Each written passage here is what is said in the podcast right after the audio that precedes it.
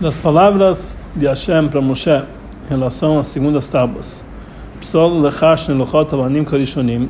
Vai itali as segundas tábuas, é, duas duas tábuas que nem as primeiras. A Gemara aprende que Deus falou que os restos dessa, das tábuas vai ser teu. Ou seja, você vai talhar as tábuas e uh, o pó das talhas, que é a, a, serragem que vai sair dessa pedra, vai ser tua. Uh, no Mishnah, no final de Masacha da é explicado, é trazido as alachot na prática de um trabalhador que ele está fazendo um trabalho para o dono uh, de um objeto. E para quem pertence as sobras da matéria que foi retirado do objeto para o trabalhador ou para o dono da casa. E assim está escrito lá. Os fios que o é, que aquele que a tinturaria que lava as roupas sai da roupa, os fios que saem da lavagem pertencem ao trabalhador. E os fios que aquele que penteia a lã para que separa os fios os fios que saem de lá, isso pertence ao dono da casa, ou seja, ao dono do objeto. Porque os fios que eles saem da roupa na hora que se lava a roupa, eles têm um valor muito pequeno. E o dono do objeto, o dono da roupa, ele não se importa com eles, então por isso aquele que está fazendo o trabalhador, ele pode pegar os fios para ele. E por isso eles pertencem ao funcionário. Mas os fios, que aquele que penteia a lã é, são fios mais importantes, isso pertence ao dono da lã, que é uma coisa importante, o dono do objeto ele não abre mão. Em sequência, a Mishnah fala outros casos. Ela detalha quando que pertence os restos para o funcionário e quando pertence ao dono do objeto. Ele fala o seguinte: aquilo que o marceneiro retira com a plana, ou seja, que é na verdade a serragem fina, pertence ao marceneiro. Mas aquilo que ele retira com uma faca, com, com um tipo de um machado mais grosso, quer dizer, são serragens mais grossas, pertence ao dono do objeto. A Mishnah termina e se ele tivesse, se ele está fazendo esse trabalho na casa do dono do objeto, até mesmo a serragem fina, que é muito fino, que sai da plana, isso também pertence ao dono do objeto. E a Gemara é, traz uma braita sobre isso. Tanura Banan dar nossos sábios. Aqueles que é, quebram, que talham, aqueles que talham pedras, então todos os restos da pedra ele pode pegar, porque isso não é considerado roubo. Sobre essa braita, é, o Rebbe Marash, ele fala uma pequena anotação no final, na, na conclusão do tratado de Babacama. Ele pergunta sobre essa, sobre essa lei, que fala que aquele que talha as pedras, ele pode ficar com as pedras pequenininhas que saem, isso não é considerado roubo. Ele fala com essas palavras. Precisamos entender, se é assim, por que que quando Deus falou para Moshe no Psol Lecha, quando ele talhou as tábuas, e ele falou que ele pode ficar com os restos. Então, já que está se tratando de uma pedra e não existe roubo na pedra, ou seja, que eles são propriedade pública, quer dizer, não, pertencem ao dono do objeto, e por consequência o funcionário ele pode, que é o mais próximo dessas pedras, ele pode pegar para ele. Então, por que precisa dizer pessoal que você vai ficar com os restos? Então, o, o Rebbe Marash ele explica que a diferença é que aquelas pedras que Moshe Rabbeinu talhou as, as, as, as eram feitas de sampirim, ou seja, de safiras. E era uma pedra muito cara.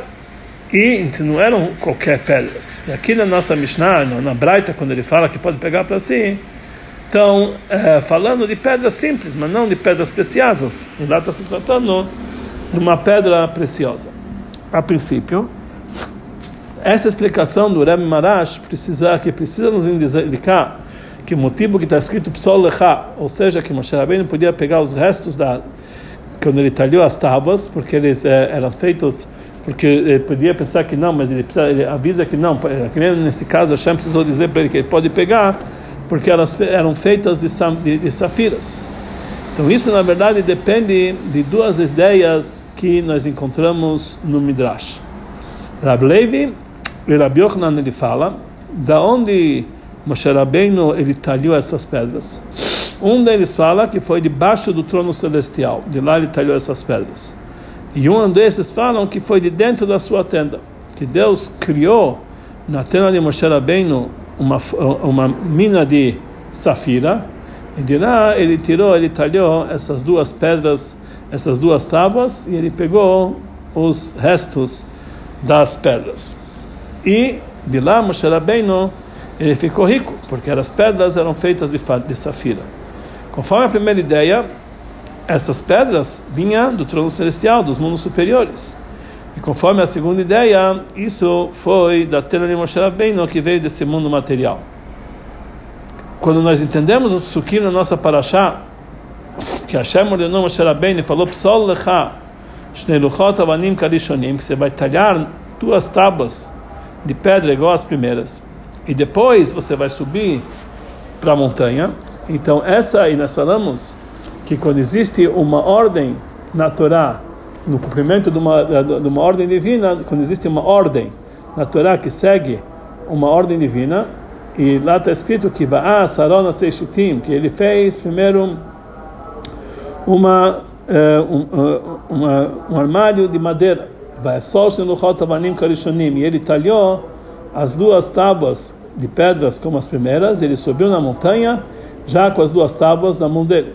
E assim também Pashat Issa. Conforme isso, nós entendemos que essas pedras foram talhadas desse aqui embaixo desse mundo material.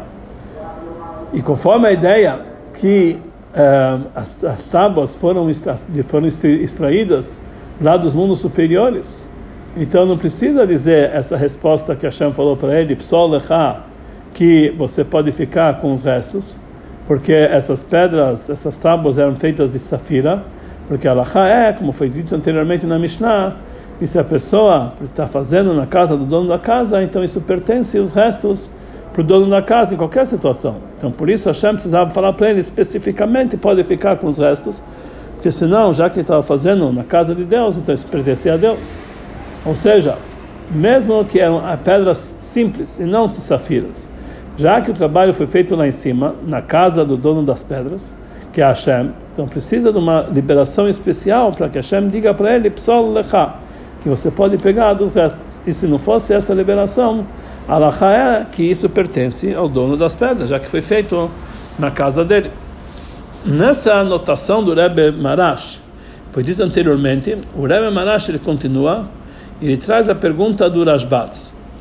Ele falou mas em relação aos mundos superiores, aos mundos celestiais, mesmo uma pedra preciosa como safira não tem nenhum valor. Então, o Rebbe Marash ele responde que, afinal de contas, ele talhou essas pedras nesse mundo material. Ou seja, realmente nas primeiras tábuas que eram feitas divinas não tinha restos. Era tudo usado no que Deus faz, não tem restos. Mas ele, mas ele trabalhou com as tábuas aqui embaixo, por isso tinha, por isso tinha restos. E nesse mundo pedras de safira têm valor, então por isso precisa de uma liberação especial é, para ele pegar, pegar as pedras que sobraram. Ou seja, que é, na verdade, no momento que ele está tá falando que as pedras são importantes aqui embaixo nesse mundo, e nós entendemos que ele talhou essas pedras aqui embaixo, então já não tem mais a pergunta que ele está fazendo na casa do dono do objeto, que conforme essa explicação ele está fazendo aqui embaixo. Mas ainda está difícil que mesmo estando aqui embaixo, em qualquer lugar, mas isso é na casa do dono do objeto, que é Hashem, porque sobre Hashem está escrito Meloch Olahadas Kebodok, que ele preenche toda a terra, sua honra. Como falam nossos sábios na Laha, que em qualquer lugar que se encontram, em qualquer lugar, em qualquer mundo, significa que você está você tá no tesouro do rei, na, na propriedade do rei, como está escrito lá, Hashem, Hashem pertence à terra e tudo que tem nela. E mesmo que ele fez aqui embaixo nesse mundo, essas pedras elas foram talhadas na casa do proprietário. Então, é, por isso é necessário uma liberação especial psolecha, também em relação às pedras simples. Mesmo, inclusive, mesmo que você quer dizer que safira para Deus não é nada, mas mesmo em pedras simples, tinha que ter essa liberação que foi feita na casa do proprietário. Então, qual é a explicação para o Tirutz, a explicação do Rebbe Maharash? Que ele fala que a única, o único motivo que Hashem precisou falar, separe para você, era porque essas pedras eram de safira. Mas mesmo que não for de safira, Afinal de contas, elas são feitas na propriedade do dono das pedras, então realmente isso pertence ao proprietário. Aí precisa um reter, uma, uma permissão especial para ele pegar os restos. Porém, por outro lado, no caso do nosso proprietário, que é Hashem, não existe motivo que quando é na casa do proprietário, então ele, ele faz questão, ele não abre mão, é, mesmo sobre serragens finas. Porque em, em relação a Deus não existe nenhuma importância de nada. E ele não faz questão de nada. Sem diferenciar se são pedras preciosas ou pedras simples, como perguntou o. Mas existe uma diferença. Se ele fez aqui embaixo, que também aqui embaixo nós, nós, nós levamos em conta assuntos como eles são nesse mundo embaixo. Então, por isso, tudo que é feito, que tudo que é feito perante Hashem tem que ser do melhor e do especial. Como está escrito, todo o sebo, toda, toda a gordura vai para Deus, ou seja, mesmo que para Deus não tem diferença, mas como nós estamos no mundo inferior, então realmente nós devemos dar importância do nosso mundo para servir para Hashem. Daqui sai que mesmo com relação às simples pedras, já que está sendo feito na casa do proprietário que é Hashem, se é, é, esses proprietários, quando está na sua propriedade, ele faz questão que ele na verdade é proprietário de tudo.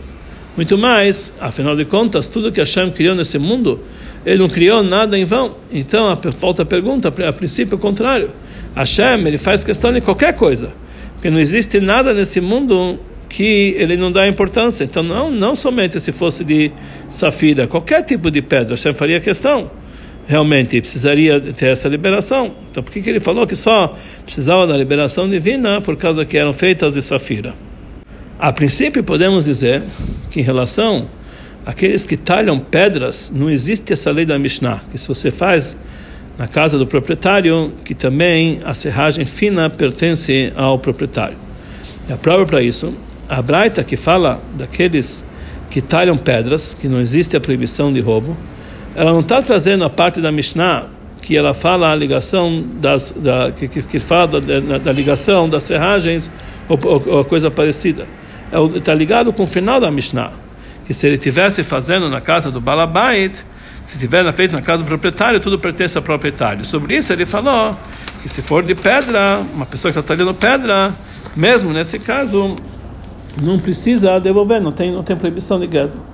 Então aqui nós entendemos que aqueles que talham pedras, eles não têm roubo, mesmo que ele está fazendo na casa do proprietário. E somente é, e não somente quando o funcionário está fazendo na sua propriedade, porque a pedra realmente não tem importância mesmo na casa do proprietário.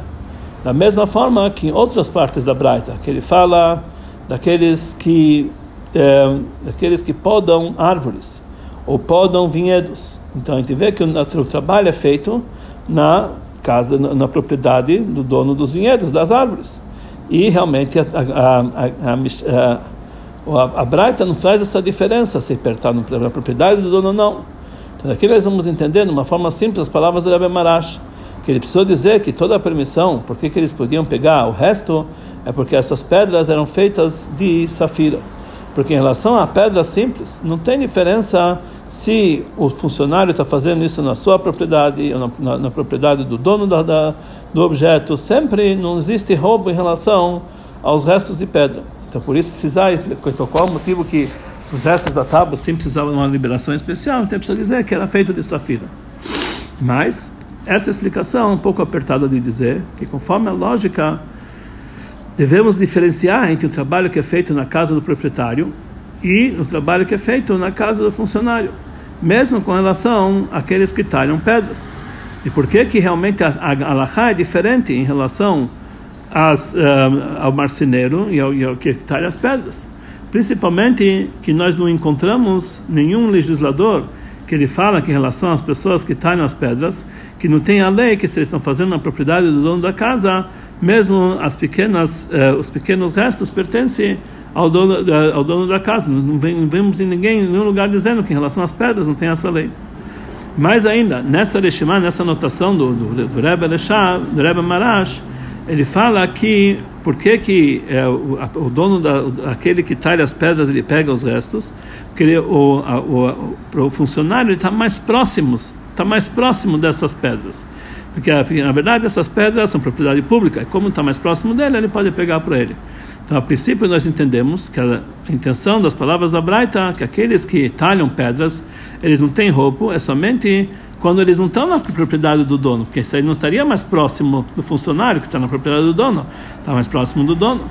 Porque se estivesse falando que está na propriedade do dono, então a linguagem que ele fala que o trabalhador está mais próximo da pedra não é adequada. Para entender tudo isso aqui, devemos antecipar e explicar a diferença que existe da maneira como essas leis estão escritas na Braita, que vimos anteriormente, e a maneira como elas se encontram na Tosefta. Na Braita, como foi dito, esses detalhes são divididos em dois casos e em duas alahot. Aqueles que talham pedras não têm proibição de roubo. Depois ele continua dizendo: aqueles que podam árvores, ou podam é, vinhedos, ou podam arbustos, ou eles tiram mato de outras plantações, ou aqueles que arrumam, eh, arrumam em grupos as, as, as verduras na hora que no, no, momento que o proprietário ele faz questão de que não abre mão dessas sobras, então tem a proibição de roubo. Se o proprietário não faz questão, então ele pode pegar para si. Isso está escrito na Braita. No entanto, na Tosefta, todas essas leis são inclusas numa uma única lacha. Ele fala lá o seguinte: aqueles que talham pedras, aqueles que podam vinhedos ou podam arbustos, e tiram mato das plantas. Na hora que o dono o proprietário ele faz questão e não abre mão deles, é proibido por causa de roubo. Se o dono da casa não faz questão deles, pode pegar, isso não tem proibição de roubo. Existe uma, uma, uma discussão entre a Braita e a Tosefta. Sim, em relação àqueles que talham pedras, adianta o fato do dono da casa não abrir mão e fazer questão. Porque em relação a Braita, mesmo que eles fazem questão, pode pegar. Em relação a Tosefta, se eles fazem questão, não pode pegar. Qual é o motivo dessa discussão? Então, o Balaturim, na verdade o Tur, é, mesmo que ele fala salahá em relação a podar árvores e também aqueles que, que arrumam as uh, plantas, uh, arrumam as verduras em grupos, que nós falamos antes na Braita e não na Tosefta, mesmo assim, ele fala igual a Tosefta, que essa lei de aqueles que, que aqueles que talham pedras, isso depende do dono da casa, se ele faz questão ou não faz questão. A, a explicação para isso é o seguinte: já que na Braita tem diferença entre aqueles que talham pedras e entre os outros casos, como aqueles que podam árvores, etc., ou aqueles que tiram o mato de, de plantas, porque uh, as sobras que caem de aqueles que podem árvores ou coisa parecida, elas têm uma certa importância, mais do que as sombras das pedras talhadas. Então, por isso, depende o quanto o dono da, da casa, ou quando o proprietário faz questão. No momento que o dono, que o proprietário, ele faz questão, então tem proibição de roubo. Se o dono, se o proprietário não faz questão sobre eles, então ele pode pegar para ele. Ou se eles estão num lugar que as pessoas daquele país, eles costumam fazer questão sobre uma coisa pequena, então mesmo se um certo proprietário, ele, é, ele por exemplo, você está no lugar onde as pessoas do país eles é, fazem questão e tem o mesmo proprietário que ele não faz questão, então realmente a ideia dele está anulada. Que o costume daquele lugar é não fazer questão assim, fazer questão, vai ser atrás do costume do lugar. No nosso caso, quando isso depende do, da ideia, da opinião do, do proprietário, que o proprietário ele não faz questão. Então aqui nós temos duas ideias por que que pode, por que que você pode pegar. Ou porque o fato de ele não fazer questão é como se ele fizesse aquilo Hefker, propriedade pública. Então é, é Hefker, é propriedade pública de qualquer pessoa. E não somente para o funcionário, mas qualquer, ou para uma pessoa específica, mas é como se fosse para qualquer uma pessoa. Ou se isso aqui é como se fosse um presente, já que é uma, uma, uma quantidade pequena, pequena, aí o proprietário ele, é, ele dá de presente para aquele que quer pegar, mesmo que é contra, mesmo que ele não está sabendo quem pegou. Mas, no caso daqueles que talham pedras, que sobre eles fala a Braita que eles não têm a proibição de roubo, a importância dos, uh, uh, das migalhas de pedras é tão pequena muito menor do que aquelas, daquelas pedaços de madeira que saem da, da poda de árvores. Então, por isso, não precisa de uma liberação especial, porque o dono, que, que nesse caso, o dono da casa não faz questão. Porque sempre, é lógico que não faz questão. Mas já que eles têm um valor muito pequeno, então nós entendemos que por si só, eles são é, propriedade pública e não depende da ideia do proprietário. Ou seja, eles não têm nenhuma importância para seres humanos. Então, eles são, na verdade, Hefker, uma propriedade pública por si só. Por isso, mesmo se o proprietário ele faz questão, mesmo assim a ideia dele é anulada. Porque que isso aqui não é conforme a ideia dos seres humanos normais. É, e então ele não tem, ele não é dono dessa, desse pó, porque isso não tem importância. Como o Rebbe Marash escreve na sua, na sua nota, a explicação a, a explicação é porque eles são hefker, eles são propriedade pública e eles não pertencem ao seu dono, pela, pela insignificância deles. Em outras palavras, no lugar, no caso que a pessoa está podando as árvores, quando aquilo depende, é, aquilo depende realmente na ideia do proprietário ou no costume dos lugares do, do, do, do local das pessoas, então o Hefker, a propriedade pública, o presente, é para o lado do ser humano, dono do objeto, que dá de presente, ou ele anula aquilo, ele faz aquilo uma propriedade pública. Mas o objeto por si só, ele tem uma certa importância. Mas no caso que das pedras que não existe a proibição de roubo em relação aos que talham a pedras e assim também outros tipos de matérias que ele escreve lá, isso tudo é hefker pelo lado do objeto e não tanto não independe da vontade do proprietário. Conforme isso temos que dizer que esse é o motivo da discussão entre a Braita e a Tosefta, que está falando sobre aqueles que talham as pedras. Se isso depende ou não do, da, da ideia do proprietário, se ele faz questão ou não, como vamos explicar adiante. A diferença, de uma forma geral, entre uma Braita e uma Tosefta, como é explicado nos comentaristas que falam, do, do, que falam das regras do Talmud, é que a Tosefta é algo que foi acrescido sobre a Mishnah, um acréscimo da Mishnah. Então, por isso, ela não, tá, ela não usa a linguagem Tânia e nem Tanurabanan, que é a linguagem que, que, que nossos sábios falaram. Porque a Tosefta foi Rabi Chia, que ele se juntou junto com o Rebbe, que ele foi o autor da Mishnah, e ele falava para ele, escreva assim, assim. Isso que falou Rebbe, e, e, e Rabi Chia anotava. E como está escrito, se Rebbe não disse, Rabi Chia Minailo, onde Rabi Chia sabia essa Então, tudo que Rabi Chia anotava, ela foi ditado por Rebbe. Quer dizer, Tosefta é uma continuação da Mishnah. A Braita são Mishnayot que foram ditas não conforme a ideia de Rebbe, isso foi dito fora da casa de estudos dele. E Rabi Rabi Shaya e outros sábios juntaram braitas, ou seja, a linguagem braita vem da palavra brav, do lado de fora, que foi dito, que foi dito fora da casa de estudos de Rebbe. Conforme isso sai, que a Tosefta, que Rabi ele fez perante Rebbe, foi, foi dita na terra de Israel, que lá era a yeshiva de Rebbe e a Braitas, na verdade, foi feito fora da, fora da, da casa de estudo de Rebbe. Pode ser que elas foram ditas na Babilônia, principalmente já que Rabi ele chegou da Babilônia. De uma forma geral, é, lógico dizer que as Braitas estão ligadas mais com a Babilônia, que na época de Rebbe, o povo de Israel, eles estavam rolando e andando de todos os cantos do mundo para o outro canto, e a Babilônia se transformou em um lugar de Torá. Então, sobre o Passuk, que fala sobre a Torre de Babel, vamos fazer tijolos. E o tijolo vai ser igual a uma pedra. Fala Rashi que não existe pedras em Babel, na Babilônia, porque Babel era um vale que não tinha pedras. E por isso na Babilônia que lá eles não usavam pedras. Eles não tinham, as pedras não tinham nenhuma importância, muito menos os restos da pedra. As, as, pedras que eles tinham lá, quando eles, mesmo as pedras que foram trazidas de outro lugar, os restos da pedra não tinham importância. Por isso a Braita fala que aqueles que talham pedras não tem, nenhum, não tem, é, não tem nenhuma proibição de roubo. Porque isso aqui é algo, uma propriedade pública por si só na Babilônia. Porque realmente não tem importância a pedra. E a pessoa que faz questão, a ideia dele está anulada perante o público. Mas na terra de Israel, que as pedras se encontravam lá, elas eram usadas para construção e para outros, para outros objetivos, muito mais. A terra de Israel, ela foi eh, elogiada por ser uma terra que as pedras dela são duras igual a, igual a ferro. Então lá tem uma importância especial para as quebras de pedras. É, é, é exemplo daqueles que podam os vinhedos e assim por diante. Então, por isso, a proibição dele, a, proibição, a liberação, depende se o dono faz questão ou ele não faz questão. Aqui, conforme isso, nós vamos entender a anotação do Rebbe Marash, que foi dito anteriormente. Já que o povo de Israel, eles estavam no deserto, que lá no deserto não tem pedras.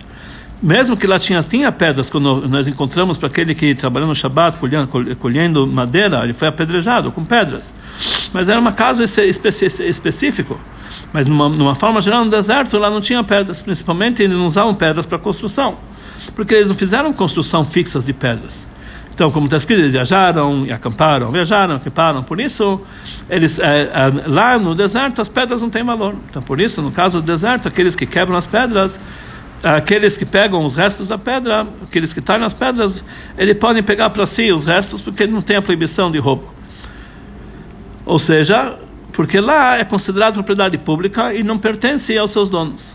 Ou seja, lá é totalmente propriedade pública pelo, pelo lado do objeto e não pelo, pelo proprietário que deve anular aquilo.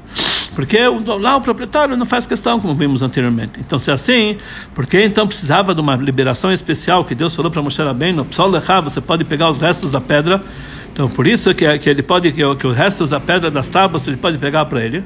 A resposta para isso é que lá elas eram feitas de safiras. E lá e aonde que está escrito que o dono não, não, não, se importa, pode pegar, não tem proibição de guerra, está falando sobre simples pedras. E a lei é que isso que está escrito que não tem proibição de roubo, não foi dito sobre safiras. Somente sobre as pessoas que talham pedras que não têm importância. Porque ah, os restos da safira também têm uma importância muito grande, como a gente entende. Como a gente entende. Por isso nós entendemos que precisava de uma liberação especial, que a Hashem falou para Moshe Rabbeinu, pessoal o entendimento das palavras do Rebbe Marash, que ele fala que o dono está mais próximo, das, o proprietário, desculpe, que o funcionário está mais próximo das pedras, ele não está falando sobre Deus, que Deus está mais próximo, que ele é o dono do mundo, mas sim está falando que aqui não tem, não tem a, a, a, aqui não tem a propriedade do balabait. O balabait aqui não tem propriedade. Somente simples pessoas eles têm a propriedade. Por isso, o funcionário, que era Moshe ele que estava mais próximo, ele poderia adquirir se fosse pedra simples. Mas já que era, que era safiras, precisou de uma ordem específica que ele pode pegar uh, os restos para si. Mais um motivo que nós podemos explicar por que Deus precisou dar para ele uma liberação em relação às tábuas, que ele pode pegar os restos. A necessidade da permissão de pegar os restos da pedra é, não é porque essas, é, esses restos pertenciam ao proprietário que é Deus, mas porque as pedras precisavam ficar dentro da arca sagrada que estava que estava no santuário. E todas as partes do utensílio do santuário do Beit HaMikdash eram propriedade pública de todo o povo de Israel. Então precisava entregar para o público em todos os detalhes de uma forma total e completa. Depois que ele fez, talhou e fez com todos os objetos, precisa, fabricou os objetos, ele precisava entregar ao público. Ou eles precisam ser pertencer, precisar pertencer ao público desde o início, no momento que eles foram feitos. Então, é, isso tinha que ser feito, tudo, tudo que tinha que ser feito pertencia ao público, inclusive as pedras, a qual Moshe Rabbeinu talhou as tábuas, também pertencia ao público. Como a Gemara fala, fala na, na, na, sequência que a Torá foi dada, foi dada na verdade para Moshe Rabbeinu. Como está escrito, você vai escrever e você vai talhar. Da mesma forma que você pode pegar os restos da pedra, assim também a escrita você pode pregar para você. E quando Moshe Rabbeinu, ele, ele foi entregue para ele a escrita da Torá, isso significa o pilpul da Torá, as discussões profundas da Torá, como está escrito depois na Gemara. Isso foi dado para Moshe e não para o público. Assim também como em relação às, aos restos da, da, das pedras eh, que foi dado para Moshe Rabbeinu, assim também o estudo dessa forma de Pilpul foi entregue através de Moshe Rabbeinu. Mesmo que os restos das tábuas que eram, que eram de safira pertencem a todo o povo de Israel.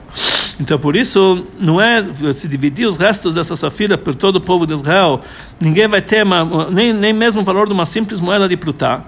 E a proibição de não roubar é somente quando você rouba o valor mínimo de uma prutá, que é uma moeda assim mínima. E a proibição de roubo só ocorre em qualquer coisa que o valor dela é maior que uma prutá. Menos que uma prutá não é chamado dinheiro. Mesmo assim, é lógico que é proibido roubar num público, mesmo que é um valor ínfimo. E não podemos dizer que não tem a proibição de roubo, porque é proibido roubar uh, ou qualquer coisa pela lei da Torá, já que é o público que está pegando do público, é proibido pegar uma mínima quantia, por isso precisava da liberação especial de Deus, só que ele podia pegar os restos. A explicação profunda para o fato que nós encontramos uma diferença na, na propriedade das segundas tábuas, que as das tábuas elas pertenciam ao público para todo o povo de Israel e os restos foram dados para Moshe Rabbeinu, ou seja, ele podia pegar os restos dela, é que na hora que foi entregue a Torá nas segundas tábuas teve foi renovado o fato que da mesma forma que os restos da, da pedra pertence a você, também a escritura pertence a você, como foi dito na Torá em continuação. Ou seja, os pilpulim, as discussões profundas da Torá, foram dadas para Moshe. Temos que dizer que essa explicação profunda das palavras que ele fez aqui embaixo, porque nas pedras que está escrito lá em cima não tinha, as pedras que foram feitas lá em cima não tinha restos. A Torá, como ela vem do lado de cima, é uma Torá que, como se encontrava nas primeiras tábuas, ela simboliza a união total ela não tem detalhes. Então aí, não, aí não existe a possibilidade de ter restos, mas todo ela era, era usado, tudo era, tudo era feito de uma forma íntima. Mas quando a Torá desce aqui para baixo, nas segundas tábuas, que eram fundadas depois da chuva do pecado do bezerro de ouro, ou seja, quando o povo de Israel fez chuva, isso trouxe as segundas tábuas para ele. Aí tem vários níveis diferentes na Torá até mesmo existem os restos da Torá, que são, na verdade, na Torá existe a parte, a, a, a, o, existe a face e existe as costas da Torá, panim beachor, o interior, o exterior. A explicação da ligação que existe entre as restos que você que vai ser para você ou a escritura vai ser para você, ou seja, ou seja, as discussões do pilpulim da Torá.